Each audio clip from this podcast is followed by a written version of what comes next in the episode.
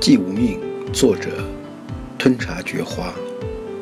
多年之后，我才明白，生命中所有的灿烂，终要用寂寞来偿还。我叫季无命。小时候，我常常希望有一个家庭，好多朋友，因为师傅说过，走江湖的没一个好下场，能成家都算万幸。我一度坚信无疑。直到见证一位位同行金盆洗手后，才明白，其实人人都可以有一个家，重点要看你担不担得起责任。这时我已经偷了很多东西，也杀了很多人，家这个东西离我越来越远。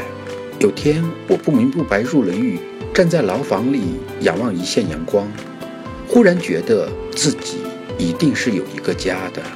贤妻儿女相依为命，他们在等我。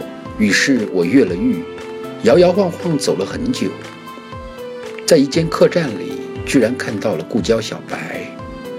他身边簇拥很多人，他们有的陌生，有的模糊。那一瞬间，我忽然很嫉妒他。我说：“小白，你知道吗？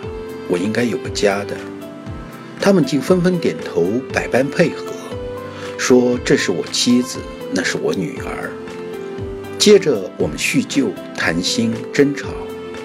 江湖荒唐二十余年，我第一次发现人间是这样热闹。可我想领妻子离去时，他们却又百般阻挠。我转过头，睁大双眼，分明看见他们眼神中藏着畏惧、仇恨与冰冷。我既无命，哪里有什么家人朋友？是谁杀了我？是我杀了我？好不好笑？重要吗？不重要了。那天书生坐在我的对面，旁边坐着掌柜厨子小白，可他们的眼神也在对面。原来我一直都站在这个世界的对面，从未踏出。也从无人来靠近，站在这里始终是一个人。于是我动手了。日后人们定将笑话堂堂道神竟然疯魔，不会有人知道，我只是再也不想孤独的生活。